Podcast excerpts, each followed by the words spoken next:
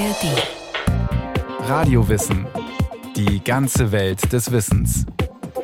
Ein Podcast von Bayern 2 in der ARD Audiothek. Waldspaziergänge tun gut, gibt's ja sogar als Therapieform, Waldbaden. Man kann sich an Bäume lehnen, sie umarmen. Bäume strahlen so viel Kraft und Ruhe aus, auch Geborgenheit. Ein Baumhaus war in der Kindheit doch das Höchste. Aber diese ganz besonderen Pflanzen können auch anders, nämlich recht wehrhaft sein und sogar angriffslustig, wenn es ums Überleben geht. Dann kämpft der Baum um Platz, Licht und Ressourcen.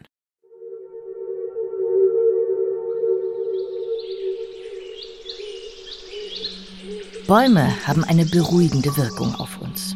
Ein Spaziergang durch den Wald hebt die Stimmung und reduziert den Stress. Schon vor etwa 40 Jahren gab es erste Studien über positive Effekte des Waldes auf unsere Gesundheit.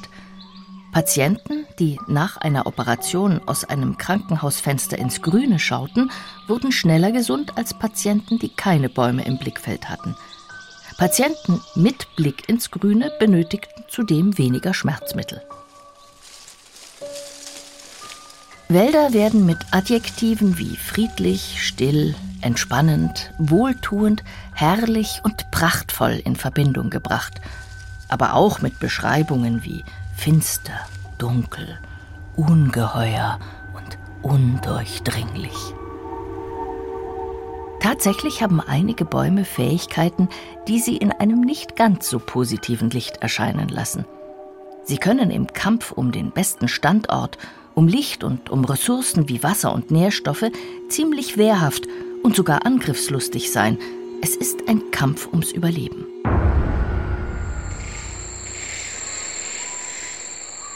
Würgefeigen zum Beispiel, die in tropischen Wäldern vorkommen, beginnen ihr Leben als kleine, unscheinbare Aufsitzerpflanze, erklärt der Evolutionsbiologe Joachim Kadereit, der lange an der Johannes Gutenberg Universität in Mainz gelehrt hat. Bei den Würgefeigen ist es so, dass die Samen bzw. Früchte sehr klebrig sind. Die werden von Vögeln gefressen und die sind in der Lage, die Samen, die Darmpassage durch den Vogel zu überleben. Das ist nichts so Besonderes, das tun viele Samen, die von Vögeln gefressen werden, beziehungsweise die benötigen sogar diese Darmpassage, um dann keimfähig zu werden. Und die Vögel scheiden dann ihren Kot auf Ästen aus beispielsweise, wo dann diese immer noch klebrigen Samen sich sozusagen festheften. Und die keimen dann und wachsen mit sogenannten Luftwurzeln von den Ästen, auf denen die Keimung stattgefunden hat. Und diese Luftwurzeln wachsen dann unaufhörlich in Richtung Boden. Sobald sie die Erde erreicht haben, haben sie einen Wachstumsschub und bilden sehr viel weitere Luftwurzeln aus. Die wachsen natürlich nach unten mit diesen Luftwurzeln, aber bilden nach oben dann auch Äste. Und das Ergebnis ist dann, dass dieses Individuum, auf dem die gekeimt sind, letztlich kein Licht mehr bekommt, mit dem Gewicht dieser Würgefeige Probleme hat und so weiter und letztlich abstirbt. Der tote Baum, der von der Feige erwürgt wurde, zerfällt. Das Holz wird zersetzt, Nährstoffe werden freigesetzt, sodass die Würgefeige wieder neue Nährstoffe aus dem abgestorbenen Baum und dem Boden ziehen kann. Übrig ist am Ende nur noch ein Gitter aus Luftwurzeln, die einen Hohlraum umgeben, in dem einst der Baum stand. Eine Zeit lang, lange vor seinem Tod, profitiert aber auch der Baum von der Würgefeige, sagt Christine Messineo gleich vom Botanischen Garten Augsburg. Die Wurzeln von der Würgefeige stabilisieren auch den Stamm, sodass er weniger windanfällig ist. Und die Feigen wachsen in Lücken im Kronendach, sodass da weniger Wind eindringen kann, dass eben diese Lücken auch geschlossen werden. Also es gibt auch eine Zeit lang im Leben von beiden Pflanzen, wo beide davon Nutzen haben. Aber am Ende ist es so, dass die Würgefeige dann eben tatsächlich doch die Pflanze zum Absterben bringt.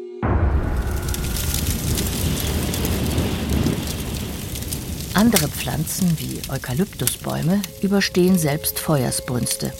Sie gehören zur Gruppe der Pyrophyten, also Pflanzen, die an häufige Feuer angepasst sind. Pyrophyten können sich nach Bränden schnell regenerieren und sind meist durch eine dicke Borke vor den Flammen geschützt. Auch Eukalypten nutzen Waldbrände aus, um ihrem Nachwuchs bessere Startbedingungen zu schaffen. Christine Messineo gleich. Also den Eukalyptus haben wir im Sommer vor dem Apothekergarten, weil es ja auch eine Heilpflanze ist. Daher kennt man ja eigentlich besonders. Aber eben diese Eigenschaft, dass es so viel ätherische Öle enthält, ist eben auch eine von den Eigenschaften, die dafür sorgen, dass er so leicht entzündlich ist. Eukalyptus enthalten so viel ätherische Öle, dass in Eukalyptuswäldern die Luft sogar blau schimmert. Daher haben in Australien die Blue Mountains auch ihren Namen, weil da die Luft bläulich schimmert. So geladen ist eben die Luft mit den ätherischen Ölen. Und entsprechend leicht entzündlich ist die Luft auch was eben dann zur Folge hat, dass wenn da Blitzeinschläge sind oder kleinste Funken, dass es dann eben sehr schnell brennt. Und es gibt noch eine Eigenschaft von den Eukalyptus, die dafür sorgen, dass die Feuer sich eben auch so schnell ausbreiten. Das sind zum einen die trockenen Blätter, die, wenn runterfallen, nur ganz langsam verrotten und wirklich trocken sind wie Zunder. Und zum anderen die langen Fasern, die sich an den Stämmen lösen. Die trockenen Blätter und die Fasern der Bäume sorgen also dafür, dass Feuer richtig gehend angefacht werden. Der Wissenschaftsjournalist Markus Bennemann hat ein Buch mit dem Titel Böse Bäume geschrieben. Er nennt darin Eukalyptusbäume die Herrscher des Feuers. Und die Ökologen, die sich mit Eukalypten beschäftigen, gehen davon aus, dass das wirklich eine Methode hat. Also Methode, die über lange Zeit durch die Evolution gewachsen ist. Wenn dann ein Feuer brennt, brennt der Busch besonders stark. Das heißt, die Bäume selbst brennen die sind relativ gut feuergeschützt, haben da wieder einen Vorteil gegenüber anderen Bäumen. Die haben also praktisch nichts gegen diesen Waldbrand.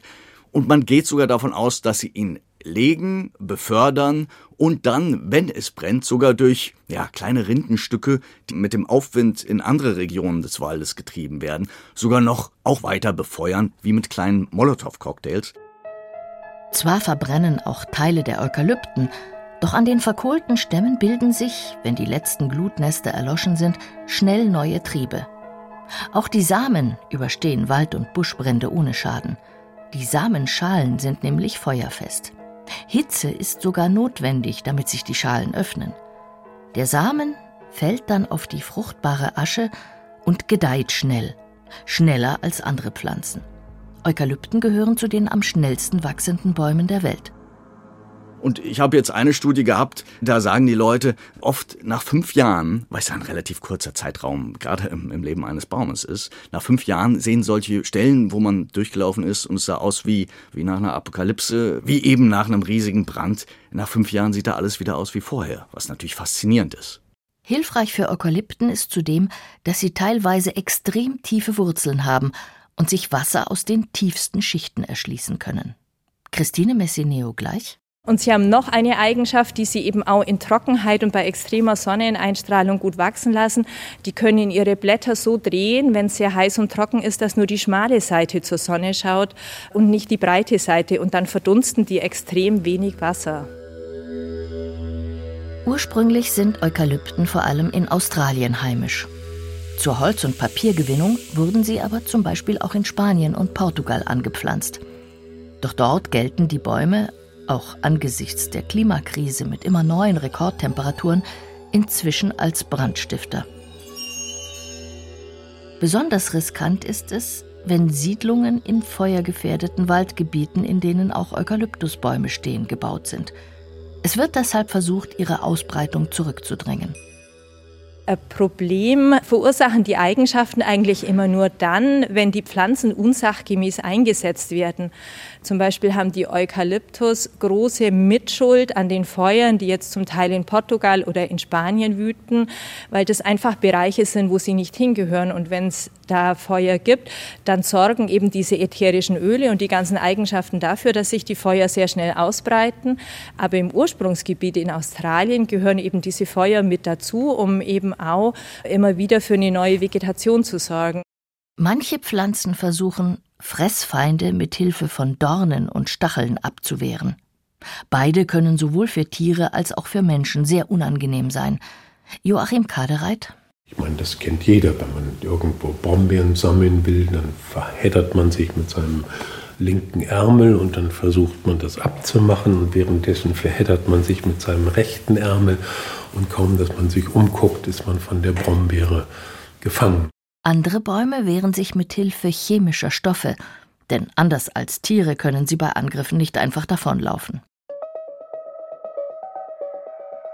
Auch der Walnussbaum verteidigt seinen Standort mit Gift.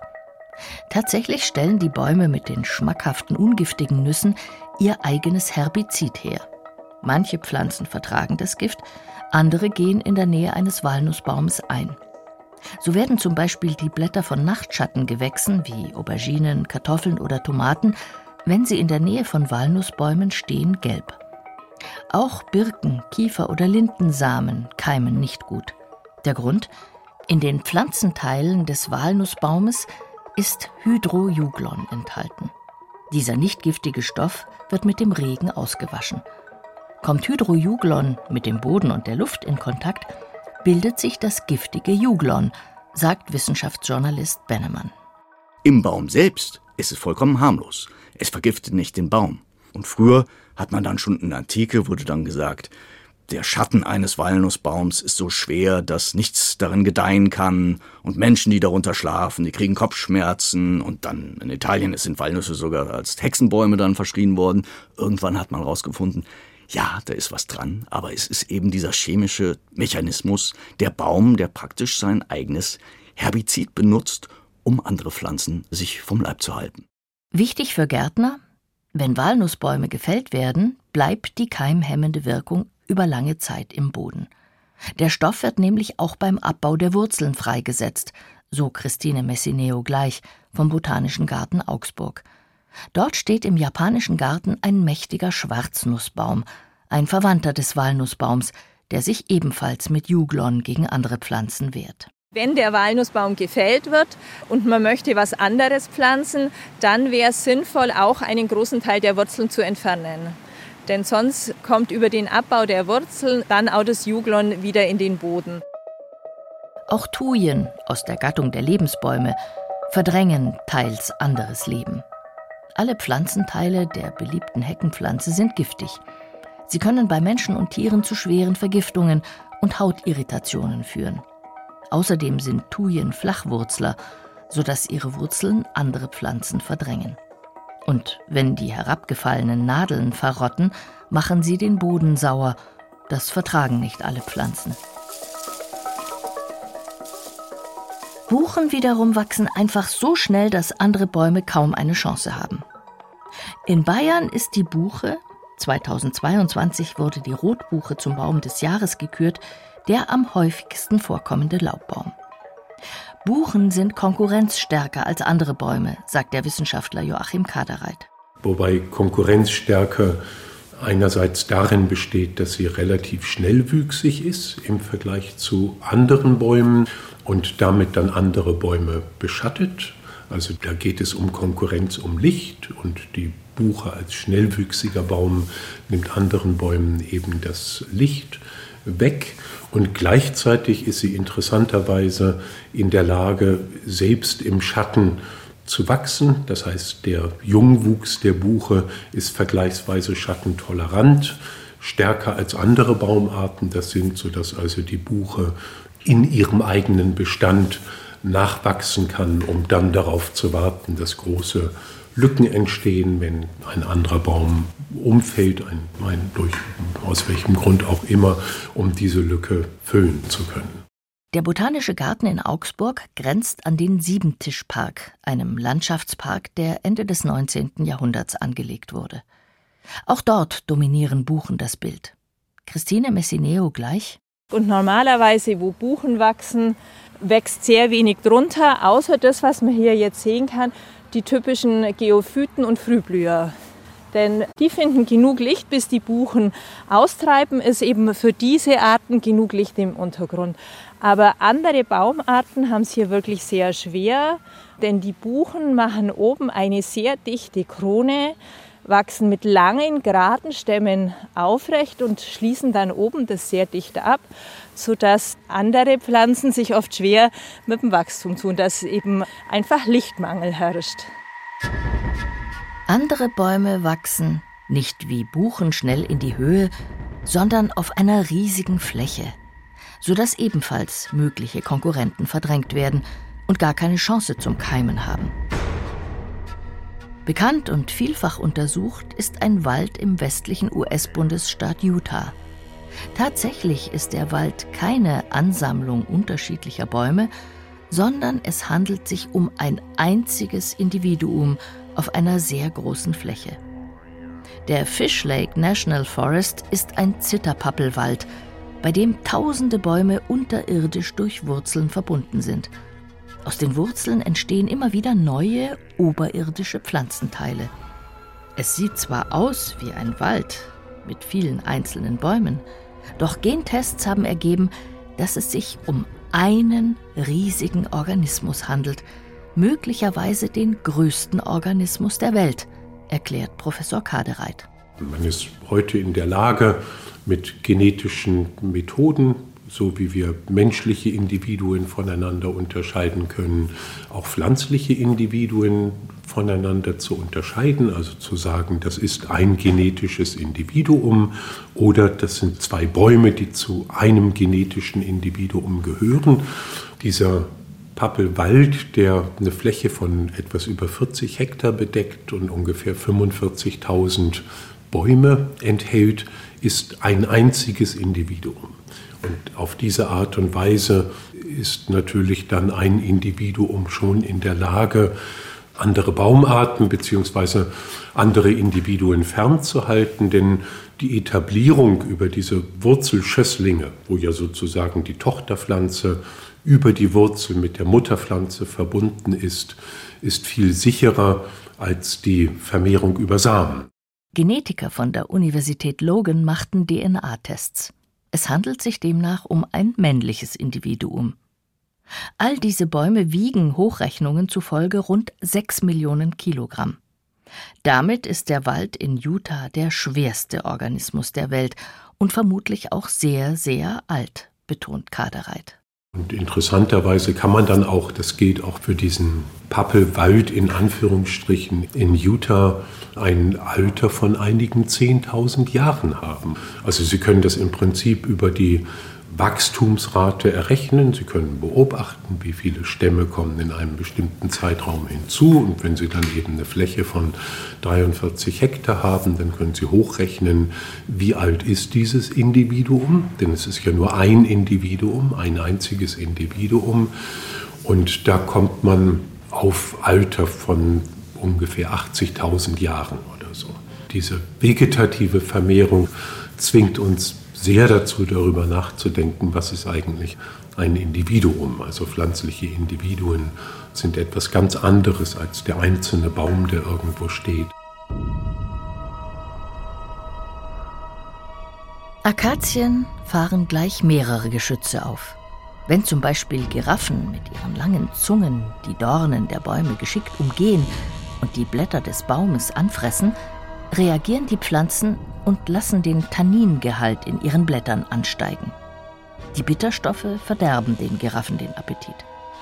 Forscher konnten beobachten, dass Giraffen immer nur ein paar Minuten Blätter von einem Baum holen, dann ziehen sie zum nächsten Baum, vermutlich weil der Baum in der Zwischenzeit den pflanzlichen Gerbstoff erhöht hatte. Bei Kudus, einer Antilopenart, sollen die tanninhaltigen Blätter schon zu Todesfällen geführt haben.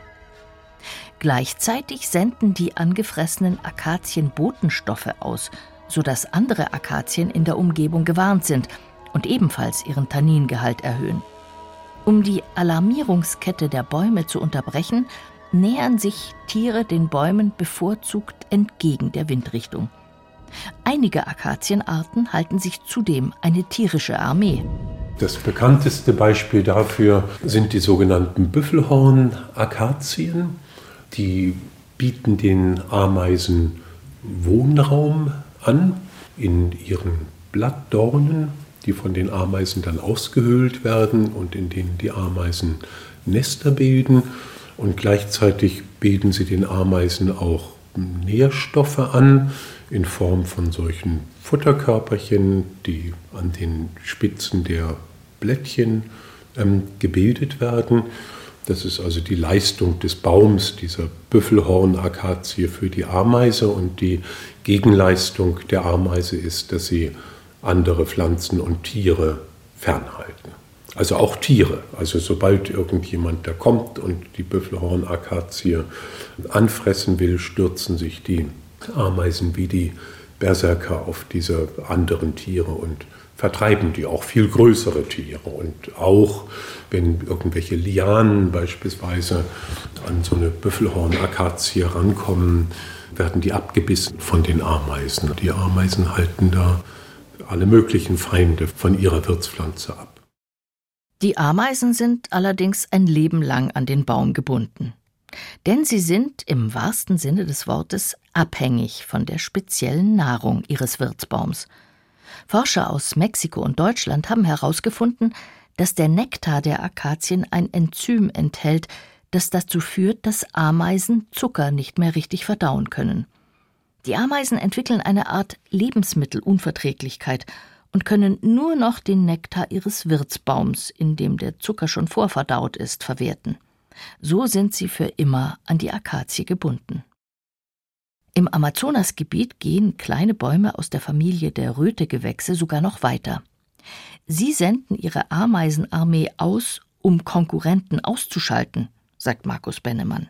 Die benutzen die Ameisen als kleine Armee gegen andere Pflanzen, als kleine Killerbrigade, die dann zu anderen Pflanzen in der Nähe rüberkrabbelt, die aufbeißt, aufritzt, da mit dem Hinterteil Ameisensäure reinspritzt, sodass die Blätter verdorren und die Pflanzen eingehen. Die schaffen sich dann auch, wie die Walnuss, auch so eine eigene Todeszone. Egal ob im Verbund mit angriffslustigen Helfern wie Ameisen, als einzelnes riesiges Individuum wie in Utah, mit Gift oder einfach durch schnelles Wachstum. Bäume können mächtig und wehrhaft sein und so Konkurrenten oder Fressfeinde bekämpfen. Christine Messineo gleich vom Botanischen Garten in Augsburg sieht dennoch lieber die positiven Aspekte der durchsetzungsstarken Pflanzen.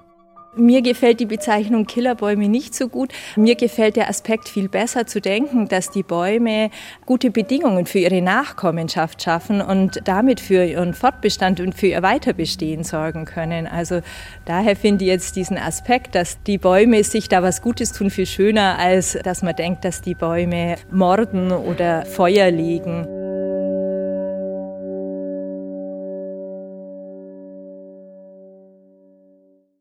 Mein Freund, der Baum. Und das bleibt er auch. Eine Radiowissen-Folge von Claudia Steiner. Wir haben auch Porträts über einzelne Baumarten, von der heimischen Birke bis zum exotischen Eukalyptus. Und auch viel über den Wald im Ganzen, über die Waldbewohner, vom Borkenkäfer bis zum Hirsch. Und auch eine Radiowissen-Folge über Symbiosen.